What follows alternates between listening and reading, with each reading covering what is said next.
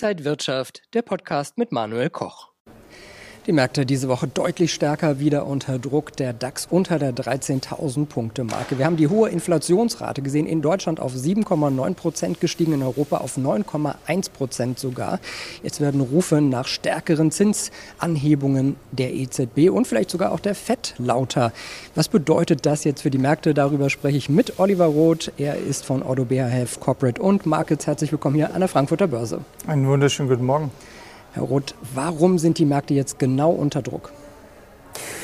Die Märkte sind äh, unter Druck. Ich will mal ein bisschen, ähm, äh, bisschen ausholen. Äh, es ist die Börse, äh, an den Finanzmärkten ist es die Börse, die unter Druck ist.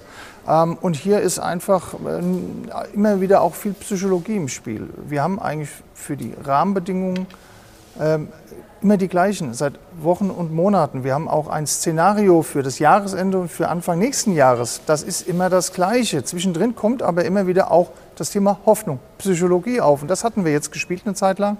Denn da ging es darum, dass man gehofft hat, naja, äh, die Inflation kam zwischenzeitlich mal ein bisschen runter, dann müssen die Zinsen gar nicht so stark ansteigen. Dann haben wir eigentlich äh, viel zu viel Negatives eingepreist. Ähm, da waren viele Optimisten unterwegs. Und die sind jetzt eines Besseren belehrt worden. Und jetzt sind wir wieder da, wo wir eben vor ein paar Monaten schon waren, nämlich bei hohen Inflationen, bei einer wahrscheinlichen Rezession, bei einem Krieg, der weitergeht, mit all den Unsicherheiten politischer und äh, geostrategischer Natur. Und wenn man auf die Charttechnik schaut, dann heißt es, der Trend zeigt eher nach unten? Wir sind absolut in einem Bärenmarkt. Äh, wir hatten eine Bärenmarkt-Rallye zwischendrin, eine Sommerrallye, wunderbar, wir haben sie gern genommen. Aber wir Profis waren eigentlich felsenfest davon überzeugt, das kann bei diesen Rahmenbedingungen, die wir derzeit haben, nicht sein. Und äh, jetzt werden wir natürlich auch an der Stelle dann bestätigt.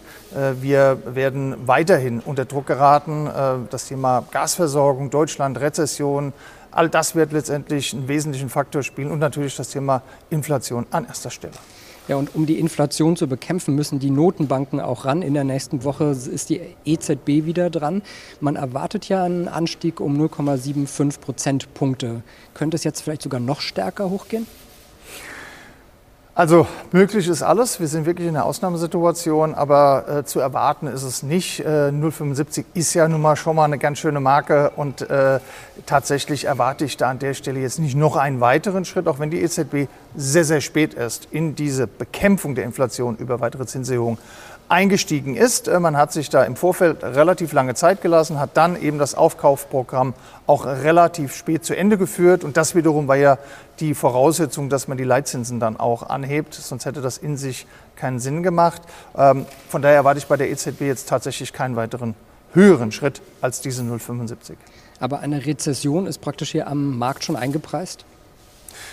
Nein, die ist noch nicht vollends eingepreist, aber sie wird an der einen oder anderen Stelle eben, äh, da wo es ganz besonders zyklische äh, Werte trifft, äh, natürlich schon eingepreist. Ähm, aber man hofft weiterhin, dass es doch keine Rezession geben wird. Und äh, man muss auch sagen, dass die Unternehmensgewinne im zweiten Quartal eben doch eher positiv waren, dass auch relativ häufig nicht nur die Vergangenheitswerte, eben das letzte Quartal bewertet, sondern eben auch die Aussichten der Unternehmen, äh, zumindest mal in den USA und in Europa, eher auch stabil waren. Das heißt, man hat relativ häufig gehört, es wird zwar eng, aber wir glauben, wir können die Ziele beibehalten. Und das alles zusammen hat Hoffnung gegeben. Äh, und deswegen hofft man, dass die Rezession vielleicht dann doch gar nicht so schlimm wird. Aber dass sie kommt, äh, das sickert jetzt immer mehr in den Markt ein und belastet natürlich dann auch die Börsenkurse. Welche Strategie könnten Anleger jetzt fahren? Sollte man in Aktien eher gehen, ETFs, Gold, Kryptos? Was, was bietet sich da an? Also bis auf Gold haben Sie äh, gerade alles genannt, was Risikokapital ist.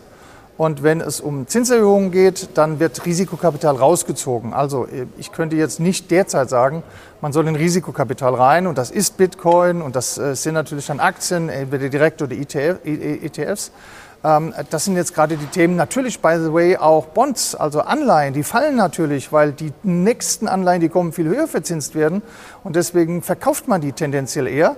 Äh, das hilft zwar bei der Rendite ein bisschen, aber wenn man eben diese Anleihen schon hat, auch da tut es weh, ganz klar. Auch im Anleihemarkt tut es derzeit weh. Ähm, und man muss ein gutes Timing äh, finden. Ich bin jemand, der antizyklisch investiert. Ich finde, bei aller Schwierigkeit, in der wir stecken und bei aller äh, Dramatik äh, darf man nicht vergessen, in der, im Risiko und in der Krise, da liegt eine große Chance, nämlich einzusteigen. Und ich hatte meine Strategie bereits vor einem halben Jahr gesagt, man muss sich aus Aktien und aus Bonds tendenziell eher verabschieden und man muss das Pulver trocken halten. Und jetzt fängt es langsam an interessant zu werden, um wieder einzusteigen in diese Risikobereiche, die Sie eben genannt hatten. Noch sehe ich allerdings hier noch nicht das Low und deswegen kann man sich noch ein bisschen Zeit lassen. Ich glaube, in den nächsten sechs äh, Monaten kriegt man noch mal die Gelegenheit, auf jeden Fall äh, auf diesem Level mutmaßlich sogar günstiger nochmal in die Aktienmärkte einzusteigen. Das heißt, Sie erwarten, wir werden noch mal tiefer stehen und da könnte man günstigere Einkaufschancen, Einstiegschancen sehen. Genauso. Ich glaube, dass man antizyklisch kaufen muss. Äh, gerade wenn äh, die Krise am größten erscheint, ist es meistens am interessantesten einzusteigen. Aktien sind absolut zu empfehlen. Für alle die, die die Möglichkeit haben, das haben in diesem Lande, in Deutschland eben nicht alle. Aber wenn man mit äh, Aktiensparplänen beispielsweise einsteigen will, ETF-Sparplänen oder eben auch ein bisschen was von der Oma geerbt hat, dann kann man innerhalb der nächsten Monate mit Sicherheit günstig wieder in, Aktien, in die Aktienmärkte einsteigen und dann wird man analog auch sehr, sehr gut davon profitieren.